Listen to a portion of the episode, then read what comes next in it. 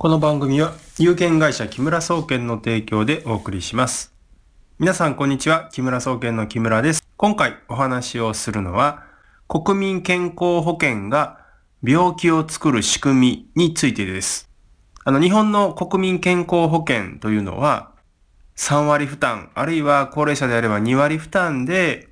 どこにいようとですね、医療サービスを受けることができると。非常に素晴らしいシステムだと言われていますよね。ところがですね、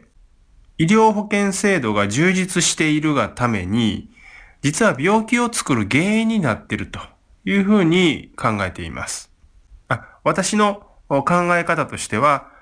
日本に病院が多すぎるので、日本の病院の数をもっと減らして、そして医療保険も3割負担ではなくて、えー、7割、8割負担にしてですね、どうしてもという方は後から申請をしたら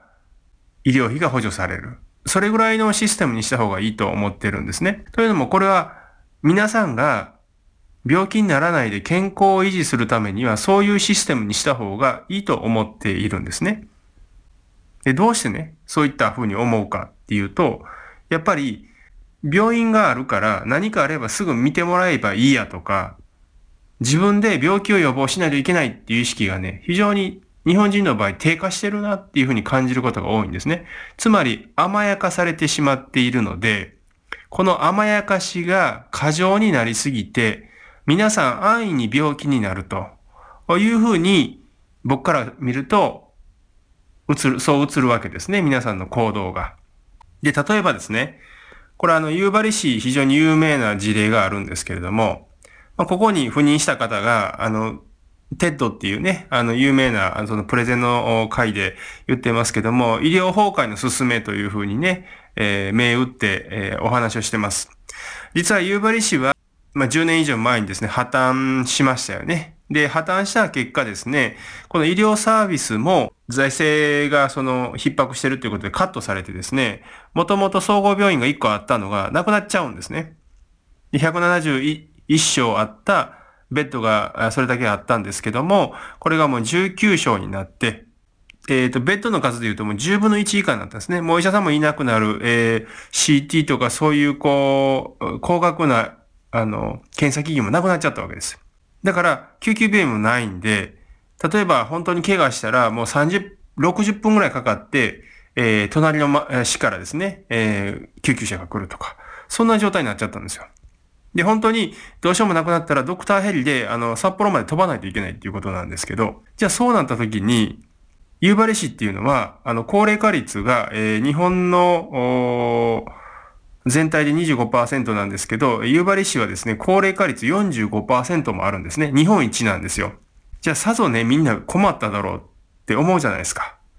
病院がなくなってね。ところが、病気になる人が数値的にも減ったんですね。死亡者も、死亡者数も減ったし、いろんなことが改善が起こったんですね。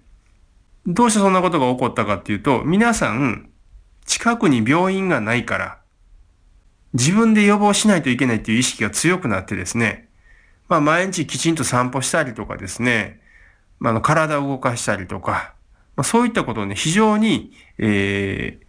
積極的にやるようになったらしいんですよね。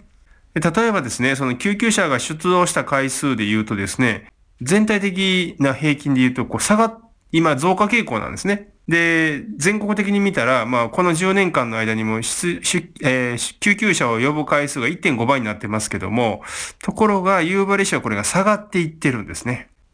半分ぐらいに下がっちゃってるんですね。でしかもですね、医療費。一人当たりですね、1年間にかかる医療費で言うと、高齢者の場合83万円ぐらいかかってます。全国平均ですね。で、どんどんどんどん右肩上がりです。ところがですね、有売者下がっちゃったんですね。73万円に下がった。で、死亡率まで下がっちゃってるんですね。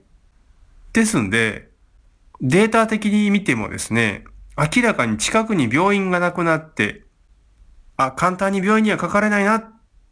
となった時に日本人っていうのは自分で体を予防しようという意識が生まれて、病気にならないような生活スタイルや、まあ、いろんな重い病気になった時も、無駄な治療を受けないっていう風なね、意識に変わるみたいなんですよね。で、これはまあ、あの、夕張市でですね、まあ、あの、夕張市の場合、結果的に財政が破綻して医療サービスを受けられなくなりましたけれども、でも、この夕張市の方たちの、その、医療費が下がっていることや皆さんの予防意識が高まって病気になる人が減っちゃったっていうのを見るとですね、やっぱり国民健康保険であんまりにもですね、3割負担で、えー、負担してくれるとか、3割負担しかしなくていいとかですね、あるいは糖尿病になったら年間500万かかる透析費用をね、国が補助してくれるなんていう甘やかしをするとですね、弱い方に流れちゃうんですよね。病気になってもなんとかなるわ、なんとかしてくれるわっていう気持ちになっちゃうから。この夕張市の事例なんかを見ながらね、僕は思い出したのは、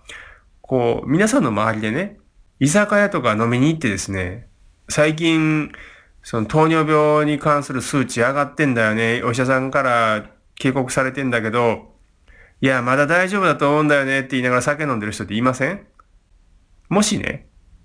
国が透析費用500万円をね、補填してくれなかったら、そんな人ね、ほとんどいなくなると思うんですよ。なんでかって言ったら、500万なんか払える人ほとんどいませんからね。日本人の平均給与というのは400万、420、30万程度ですから、税金引いた金額ってもっと下がりますよね。そうすると、年間かかる500万の医療費なんか払えるわけないんですよ。そしたらみんなね、もう終わりだっていう話になるかって言ったら実は違って、糖尿病にならないためにみんな必死こいて運動したり、ね、あとはお酒飲む量を控えたりとか、